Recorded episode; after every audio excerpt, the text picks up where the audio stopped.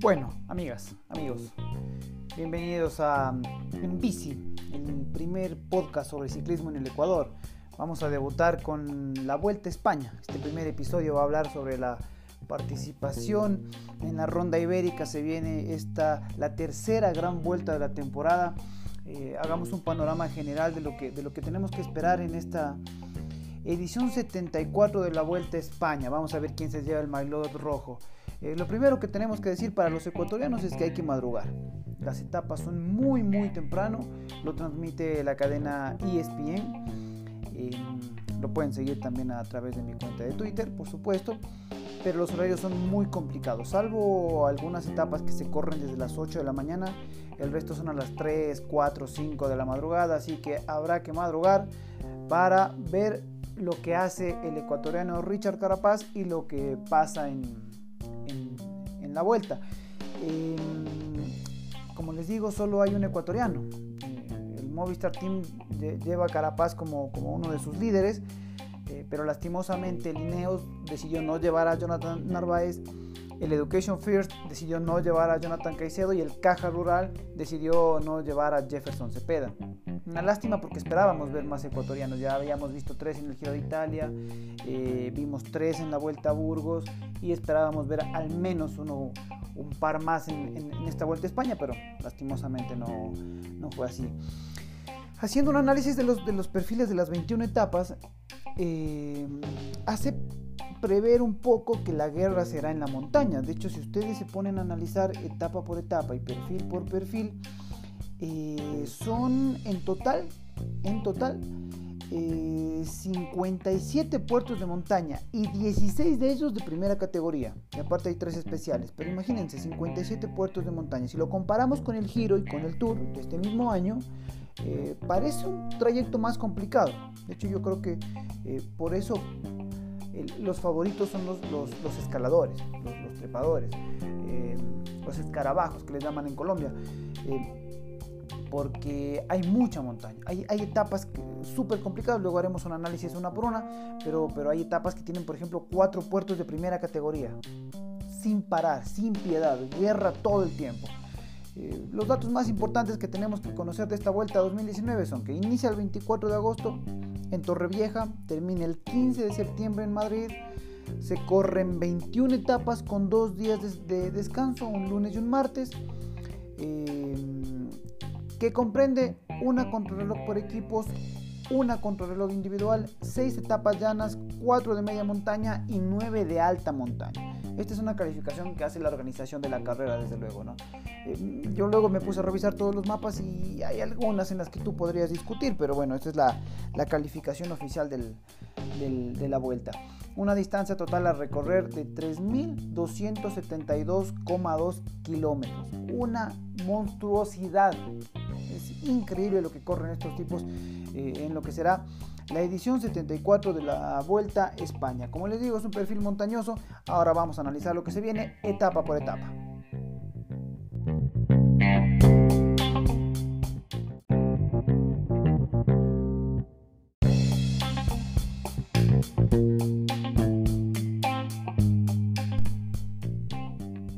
La primera etapa es una contrarreloj por equipos 13,4 kilómetros de distancia. Eh, aquí hay algunos equipos que sufren. El Movistar, por ejemplo. Ese es uno de los equipos que pierden muchísimo porque mm, eh, no son especialistas en, velocidad. Ahí el Jumbo seguramente será el ganador. Ya ganó en el Tour de Francia la, la contrarreloj por equipos y seguramente en España van a volver a ganarlo. Tienen un equipazo, ya luego analizaremos los favoritos y los, y los candidatos al título, pero con, con Primoz Roglic a la cabeza, eh, el Jumbo se apunta a ganar esta primera etapa. La segunda etapa ya entramos a la montaña, rápido, media montaña, eh, largada en Benidorm, llegada a Calpe, eh, distancia de 199,6 kilómetros, una de las más largas, arranca a las 3 y 50 de la mañana, etapa con dos puertos de segunda, uno de tercera, descenso en los últimos 5 kilómetros. Luego viene la etapa 3, lunes 26 de agosto, distancia de 188 kilómetros, etapa llana, aunque tiene tres eh, dos puertos de tercera categoría, arranca a las 4 y 10 de la mañana. La etapa 4, eh, estoy yendo un poco a prisa porque estas etapas en realidad no representan ningún problema para el pelotón ni para los favoritos.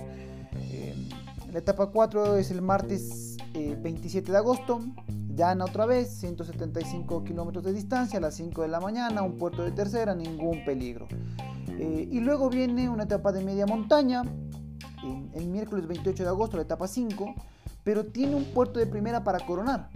Eh, les decía, hay etapas que, la organización los, califica como, de media montaña, pero son un poco complicados. En realidad, el último puerto es, duro, se termina eh, sobre los 1950 metros sobre el nivel del mar, en Jabalambre. Eh, es complicado, aquí ya se empieza a marcar un poquito de diferencias, etapa 5. Luego viene la etapa 6, otra de media montaña con dos, a ver, un puerto de segunda, tres puertos de tercera, 198,9 kilómetros de distancia. Eh, el último puerto es un puerto de, tercera al 5,5% de pendiente promedio. Mm, tampoco hay mucho problema ahí. Eh, luego viene la etapa 7 y esta ya la considera la organización como etapa de alta montaña. Tiene dos puertos de segunda, dos puertos de tercera y un puerto de primera para coronar en el alto de, más de la costa. Es una distancia de 4.1 al 12%. Es fuerte, es fuerte. Este es ideal para que los especialistas ya empiecen a marcar diferencias. Eh, luego viene la etapa 8, bajamos otra vez, etapa de media montaña, apenas un puertito de segunda, 166 kilómetros y algún rezagado podría tener algún problema, pero, pero no más. Y luego sí, la etapa 9, esa etapa 9 es bellísima, domingo 1 de septiembre, desde Andorra la Bella hasta Corta Altencamp. Eh, recuerden que, la Vuelta a España pasa también por, este año, pasa por Andorra y pasa por Francia. Y esta es una de las etapas que, va por fuera. Así que tiene eh, un puerto de primera para empezar el trayecto, un puerto fuera de, categoría en la mitad y después vienen dos de segunda y un puerto de primera para coronar. Ese puerto de primera es de 5,7 kilómetros de distancia con una pendiente de 8,3% es durísimo, es durísimo. Después de haber corrido cuatro puertos, uno de primera, uno fuera de categoría, dos de segunda y uno de primera para coronar. Para la gente que un poco nos preguntaba eh, qué son los puertos de montaña, bueno, los puertos son em, las pendientes que los ciclistas tienen que ir eh, recorriendo en la montaña. Hay una fórmula, de hecho, para calcular cómo se los categoriza, de cuarta, tercera, segunda, primera o fuera de categoría, que son los que ya eh, salen de, esta, de este cálculo. Pero aquí vemos la primera gran eh, etapa, la etapa 9, madrugue por favor, 5 y 30 de la mañana larga el pelotón en Andorra la Bella y Corona en el Alto el Els Cortals de Encamp a 2095 metros sobre el nivel del mar. Esta es una etapa como para el domingo en la mañana, el domingo 1 eh, de septiembre madrugar a ver y quedarse viendo porque esa etapa va a ser, si bien el recorrido es corto, son apenas 94.4 kilómetros, em, será, será muy linda para verla. Aquí tendremos que ver ya a los capos sacar, o a los gallos como les dicen en España, eh, sacar ya las, las garras. Eh, el martes 3 de septiembre, bueno, luego justo de esta, de esta etapa y descanso. La organización da descanso después de, este, esta etapa el lunes 2 y el martes 3 vuelve con una contrarreloj individual. Eh, ahí ya eh, quizás no se marquen tantas diferencias porque, porque, porque por equipos es más difícil, en cambio por eh, los equipos tienen que llegar juntos, no, no puedes dejar a uno separado, en cambio en la contrarreloj individual sí, cada uno corre contra su cronómetro y llega, y, a Carapaz ya vimos en el, en el en el Giro de Italia que en las dos contrarreloj no le fue nada mal. Es larga a las 6 de la mañana. Esta es una gran oportunidad para que los especialistas como Roglic eh, y otros eh, recuperen un poco de tiempo de lo que perdieron en la montaña. La etapa 11, miércoles 4 de septiembre, 180 kilómetros de distancia, una etapa de mm, media montaña con un puerto de segunda, dos de tercera, un sprint final sin mayor, eh, sin mayor problema etapa 12, jueves 5 de septiembre, eh, media montaña, 171 kilómetros de distancia, cuatro puertos de tercera, uno para iniciar y tres encadenados en los últimos kilómetros. Eh, va a ser un final emocionante este para llegar a Bilbao en el País Vasco. Va a ser bastante emocionante ver esa, esa llegada después de tres puertos consecutivos. Etapa 13, viernes 6 de septiembre, 166,4 kilómetros de distancia. Esta etapa es interesantísima. Tiene en total 7 puertos. 7 puertos. 2 de segunda, 4 de tercera y uno especial para coronar en el Alto de los Machucos. Esa es una distancia de 6.8 kilómetros este puerto al 9,2% de pendiente. Es es fuerte. Esa, esa, esta mm, etapa se empieza a 30 metros sobre el nivel del mar y se corona a 880. Hay que ir subiendo ahí bastante, será una etapa también emocionante como para, para verla, otra etapa eh, con muchos puertos donde ya eh, algunos rezagados del pelotón seguramente se irán quedando de manera definitiva. Vamos a la etapa 14, sábado 7 de septiembre, etapa llana como para recuperar piernas, 188 kilómetros de distancia, sin ningún problema, apenas un puertito de tercera. Y luego viene lo que les decía, ¿se acuerdan? Esta etapa 15 es genial. Em, cuatro puertos de primera categoría. Uno apenas empieza, dos en la mitad y uno para coronar. El último es, tiene una distancia de 7,9 kilómetros de distancia, eh, pendiente promedio del 9,7%. Eh, ya después de esta, eh, se empieza a 260 metros sobre el nivel del mar y se termina a 1200 metros sobre el nivel del mar. Después de esta, ya, de, de esta etapa, ya los, los, los, los gallos que queden en pelea van a ser muy pocos. Ya va a estar muy marcada la, muy marcada la tendencia. Una etapa de cuatro puertos de primera categoría es muy complicada. 154,4 kilómetros de distancia. Por cierto, aprovecha la gente que mm, nos está escuchando. Si quiere revisar eh, cuándo se corre, de dónde a dónde, de qué categoría son eh, cuál es la distancia, qué hora larga, eh, todos los detalles, visite sasti7.com, sasti con y, sasti7.com, ahí encuentro todas las etapas de la Vuelta a España 2019. Seguimos, etapa 16, lunes 9 de septiembre, no hay descanso lunes. etapa de alta montaña otra vez, después de esta que corrieron de cuatro puertos primera, viene la etapa 16 que tiene una distancia de 144,4 kilómetros y que tiene dos puertos de primera en la mitad y un puerto especial para coronar en el alto de la cubilla. Es una, creo que es el más largo de todos los puertos, 17,8 kilómetros de distancia al 6,2% de pendientes. Durísimo, durísimo. Después de esta jornada viene un día de descanso, porque con dos etapas de alta montaña van a quedar fundidos. Regresamos el miércoles 11 de septiembre etapa llana otra vez como para recuperar piernas, como para ir entrando en calor, ideal para una escapada, em, sin mayor dificultad para los favoritos. Etapa 18, vamos de nuevo. Otra etapa con cuatro puertos de primera categoría, desde mm, Colmenar Viejo hasta Becerril de la Sierra. Empiezan a 925 metros sobre el nivel del mar, terminan a 1095. Eh, los últimos metros los últimos kilómetros de hecho son en, plano, pero hay cuatro puertos de primera en la mitad. guerra desde el principio, sin piedad, sin tregua, showtime, como siempre le digo, eh, en, en esta etapa 18 de la Vuelta a España. Va a estar fantástica esta etapa, jueves 12 de septiembre, larga a las 4 de la mañana, si les interesa. La etapa 19 otra etapa llana, sin problemas, 165 kilómetros para aflojar de nuevo previo a la penúltima y decisiva y definitiva etapa, la etapa 20.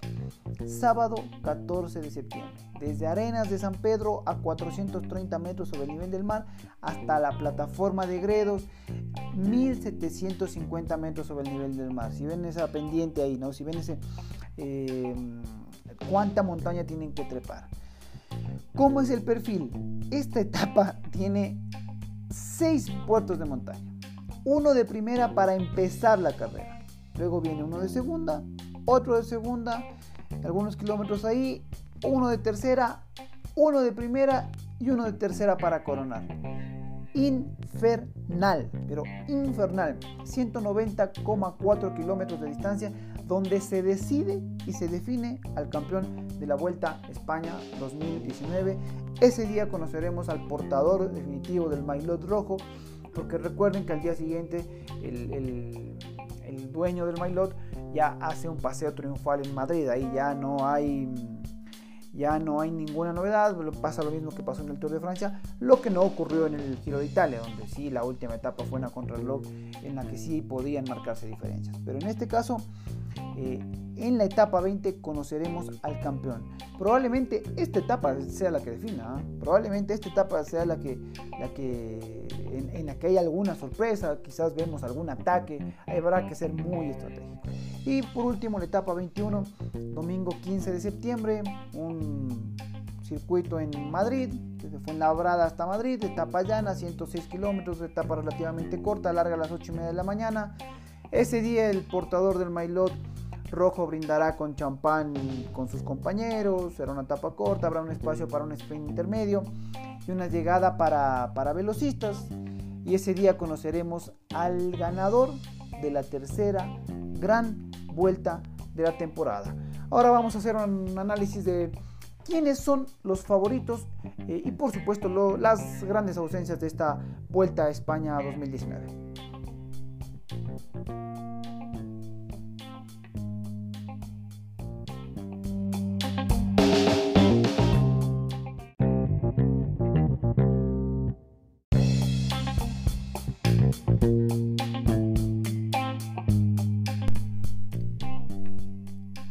Ahora nos vamos a dedicar a hablar de los favoritos para esta Vuelta a España 2019. Hay que ir analizando equipo por equipo porque hay algunas sorpresas entre los que se incluyeron y entre los que se bajaron de la vuelta.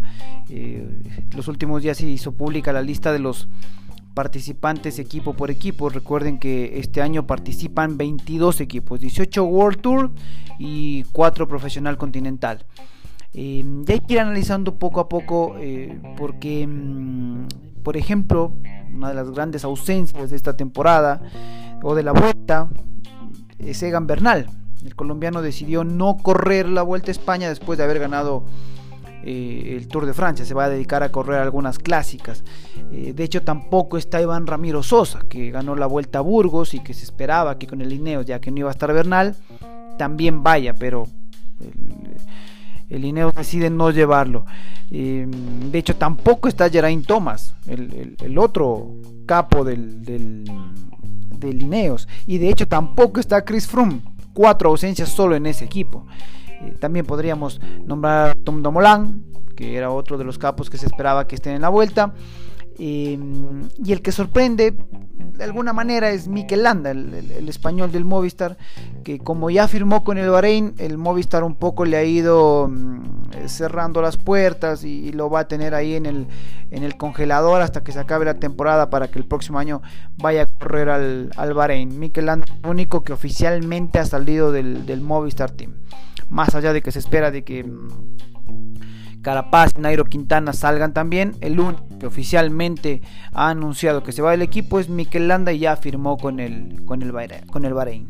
A ver, em, hay que decir que otra vez se van a volver a ver las caras eh, Superman López, Miguel Ángel López, Primos Roglic eh, y Richard Carapaz. Ya se fajaron los tres en, el Giro de Italia, ahora se van a poder encontrar. A ver, vamos viendo equipo por equipo. Eh, el Astana tienen Miguel Ángel López a su, capo y gran candidato. Me parece que, López eh, descansó, decidió no correr el Tour, al igual que Carapaz. Tiene un buen equipo, el Astana viene muy bien. Eh, viene con, con Cataldo, el italiano. Eh, viene con Jacob Fulsan, que, el danés, que es otro gran gregario.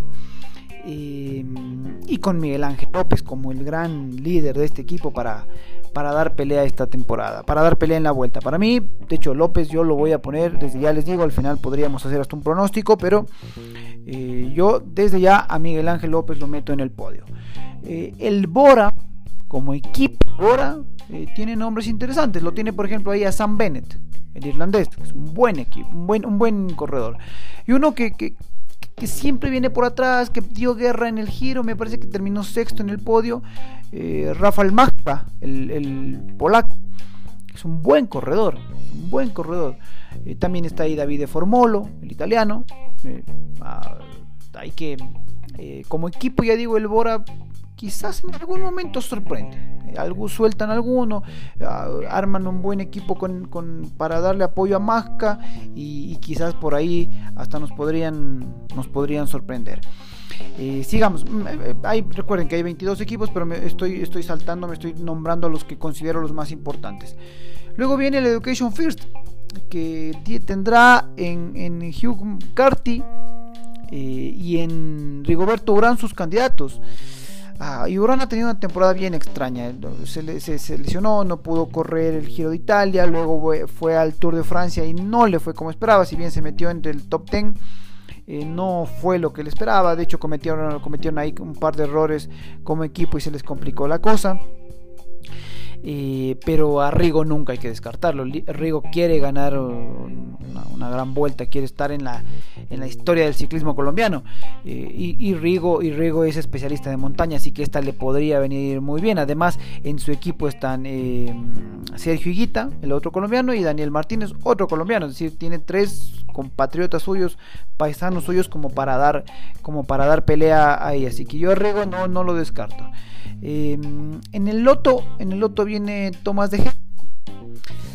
Y no, y no mucho más en el, loto saudal, pero también habrá, habrá que esperar. Eh, sigamos, ahora vamos con el Mitchelton. Tiene ahí un gran candidato, el Mitchelton Scott, eh, que es eh, Joan Esteban Chávez, el chavito, colombiano, muchacho él todavía. El tema es que todavía no tiene equipo, no están los hermanos Yates, no van a correr ni Adam ni Simon Yates. Adam estaba como suplente, pero no creo que llegue a meterse.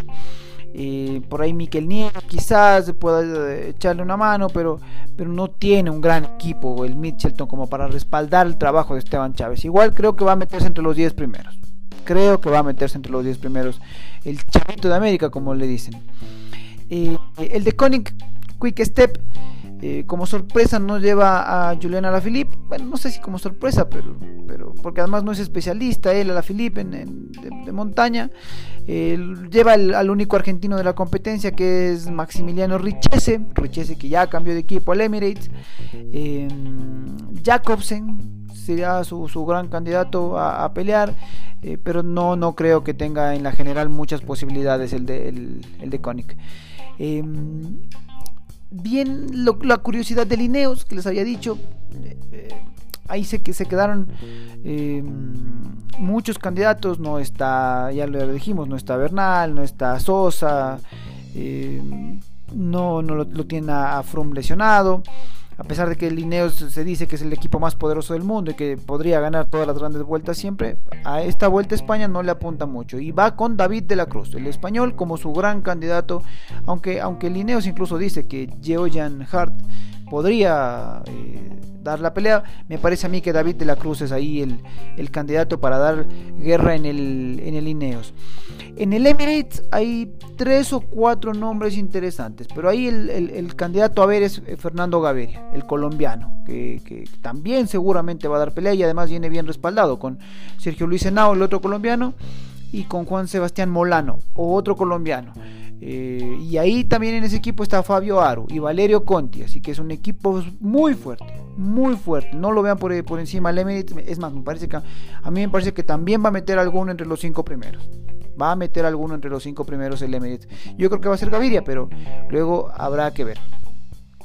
Em, el Caja Rural hizo gran, un gran trabajo en, el, en, el, en la Vuelta a Burgos con Averasturi y con Aramburu pero no creo que logre meter algún, algún alguno de sus corredores en, en, la clasificación general, en los, primeros puestos de la clasificación general. Nos hubiese gustado que el Caja Rural lo lleve a, Jefferson Cepeda. Que, recién lo incorporó hace pocos, pocas semanas, pero no, no lo incluyeron. Y ahora vamos con, con los dos grandes equipos candidatos. Eh, hablemos del, del Jumbo Visma. Eh, este equipo viene muy bien armado. Cuidado con el, con el Jumbo. Tiene ahí al menos dos candidatos. Al menos. El Jumbo Visma tiene a Primoz Roglic, que ya se, demostró sus armas en el Giro de Italia, peleando ahí hasta la última etapa con Richard Carapaz, eh, pero no le alcanzó.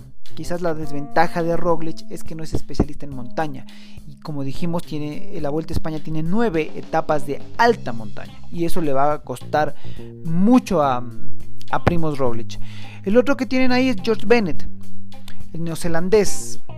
Pero de todas formas no es el gran candidato. Y el otro gran líder que, que me parece a mí que el Jumbo va a pelear y que además es un corredor a futuro es Steven Kruiswijk el holandés. Eh, terminó quinto en el Tour de Francia, eh, o cuarto, no, no, cuarto en el Tour de Francia, dio mucha guerra, mucha guerra, le gusta la montaña y viene haciendo una gran temporada Steven Kruzwick. Así que por ahí, entre, entre Roglic y Kruzwick, habrá que ver si el, si el Jumbo logra, logra meterse.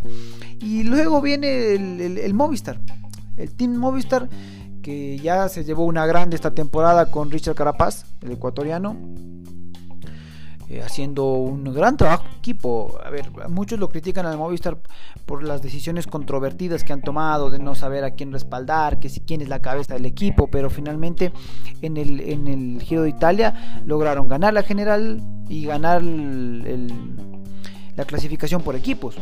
Así que tan mal no estaban, digamos, y ganaron además la clasificación por equipos en el Tour de Francia. Eh, y acá viene con tres líderes, a ver, esa, triple cabeza. Alejandro Valverde, que lucirá el dorsal número uno como el, como el ganador del, como el actual campeón eh, eh, de, ruta en España. Y Nairo Quintana, que todos sabemos la capacidad que tiene Nairo. Eh, a Nairo el Movistar le ha dado mucho y, seguramente ha sido una relación intensa de 7 años que se, se, ha terminado o que se va a terminar porque se dice también que, Nairo tiene ya firmado un contrato con otro equipo. Eh, y está Richard Carapaz, el candidato ecuatoriano, nuestro candidato. De hecho, ustedes pueden ingresar a las páginas de apuestas en todo el mundo y Richard está en todos los podios posibles. Así que si usted apuesta por Carapaz seguramente le va a ir bien. Porque Carapaz ha hecho una gran temporada, ganó la vuelta a mm, Asturias, eh, ganó el Giro de Italia, descansó en el Tour de Francia, decidió no correr el Tour de Francia. Eh, luego corrió la vuelta a Burgos como para, ver cómo se sentía. Terminó tercero en la clasificación general, ahí sin, sin hacer mucho, corriendo, corriendo mm, a su ritmo. Eh, me parece que fue muy importante haber corrido eh, la Vuelta a Burgos como para ir sintiendo las piernas. Ya les digo, ganó, ganó el, este año, este año Carapaz, ganó el Giro de Italia con dos etapas en sus espaldas. Eh, ganó la, la, Vuelta Asturias, la Vuelta Asturias, también en España.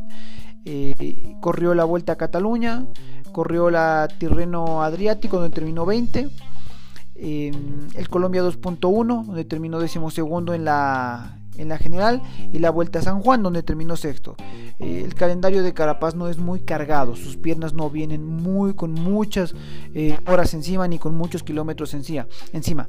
Así que eh, Carapaz viene haciendo un gran trabajo y me parece que tiene muy pensada su temporada, muy pensado su futuro.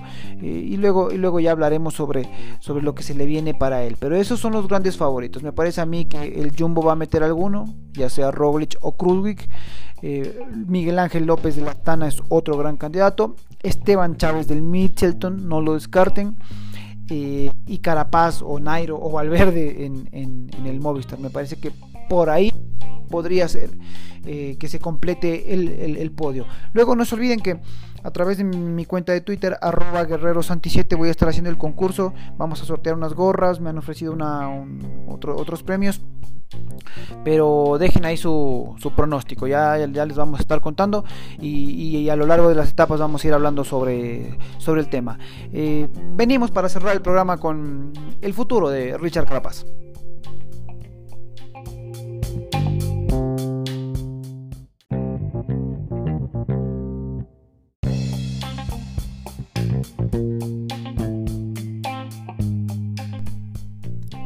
Vamos a cerrar la primera edición de En Bici, el primer podcast eh, sobre ciclismo en el Ecuador, hablando sobre Richard Carapaz. Em, Carapaz eh, ha, hecho, una gran temporada, eso no lo vamos a descubrir. Eh, y haber ganado el Giro de Italia le abrió muchas puertas, principalmente la del Team Ineos, el más poderoso del mundo, el ex Sky, ganador del reciente Tour de Francia, eh, que le ofrece un contrato 10 veces mayor al que tiene. ¿Por qué no se ha anunciado todavía lo de Carapaz? Yo estoy seguro que todavía no se firma. De hecho, hay algunas versiones ahí que dicen que hay un tema tributario que tiene que resolverse. Eh, recuerden que en Reino Unido se pagan muchos impuestos eh, muy altos. Eh, habrá que ver si finalmente Carapaz decide firmar. A ver, yo les voy a contar mi sensación, porque es un tema que Carapaz lo ha manejado muy privadamente y me parece perfecto. Tema muy personal en el que él tiene que firmar un contrato y eh, asegurar el futuro de su familia, de sus hijos, de, sus padres, de su esposa. Y lo ha manejado con mucha prudencia. Yo considero que, Richard es, eh, que Richie es un tipo muy inteligente, muy inteligente. Eh, y lo único que le deseamos es que haga lo mejor del mundo. Nada más, nada más. Que, que tome la mejor decisión y que gane grandes vueltas y que nos den grandes alegrías. Nada más. Así que yo les voy a contar lo que, la sensación que yo tengo. A ver. Llegó la propuesta de Lineos, él analizó y, era muy interesante y creo que estaba convencido. Pero ante el panorama ciclístico, ante el panorama financiero, me parece que Carapaz se la está pensando. ¿Por qué? En el Ineos están muchos gallos, muchos capos. Está eh, Chris Froome, que es el gran líder, a pesar de que está lesionado y lo que quieras, él va a volver. Está Geraint Thomas, que igual de, todas formas es un ganador del Tour de Francia 2018. Eh, está ahora Egan Bernal, que ganó el Tour de Francia y es la gran promesa, o, no, la gran realidad del ciclismo mundial, no solo colombiano. Le dio a Colombia su primer Tour de Francia en la historia. Y de ahí tienes un montón de corredores que vienen eh, respaldando a Lineos. De hecho, el, Lineo se dio la, el lujo de a la vuelta a Burgos llevar el equipo B, por no decir el C. Eh, así que, mm, y, de hecho se da el lujo de no llevar ningún capo a la, Vuelta a España. imagínense, entonces Carapaz, ¿dónde entra en, ese, en esa alineación? ¿Cuál es el rol de Carapaz en esa alineación? Carapaz está para ser gregario de, de de Thomas, de, Bernal. Eh, esta semana justo eh, la novia de Egan Bernal publicó una fotografía, corrieron una, prueba de exhibición en los Países Bajos y estuvieron Bernal y Carapaz. Y la novia de, Bernal publicó una foto donde se los ve a los dos juntos y preguntaba cómo se los vería a ellos en un equipo corriendo el uno para el otro. Y después mucha polémica. Por un lado. Por otro, en cambio, el Movistar no quiere resignarse a, que Carapaz se le vaya. Carapaz ha sido formado ahí, ha corrido mucho, ha ganado una gran vuelta y quieren quedarse con, Richie para, seguir dando pelea, porque además están yendo los capos. Como dijimos, Mikel Landa se fue al Movistar, eh, Nairo Quintana se va a ir, Alejandro Valverde está más cerca del retiro que de otra cosa y se quedan sin capos. Llegó Enric Más, pero habrá que esperar la temporada y el de cómo se desenvuelve Enric Más. Pero em, Carapaz no, El Movistar no quiere que se vaya porque es un gran corredor. Carapaz podría tranquilamente dar pelea. Eh, además va a tener un calendario muy, muy importante. Así que, como dijimos, no no sabemos qué va a pasar con él. Lo que sí deseamos es que sea lo mejor para él, para su familia y, que nos siga dando alegrías en el ciclismo. Bueno, nos vamos a, despedir. Ha sido un placer debutar en, en bici este primer podcast sobre ciclismo en el Ecuador. Si tienen preguntas, háganlas. Si tienen comentarios, háganlos. Si tienen sugerencias, si tienen ideas, si tienen invitados, si quieren regalar premios, si quieren eh, acompañarnos, escríbanos, no dejen, no dejen, de escribirnos, vamos a estar tuiteando todo el tiempo en redes sociales, en bici, en, Twitter, en bici, en, Facebook.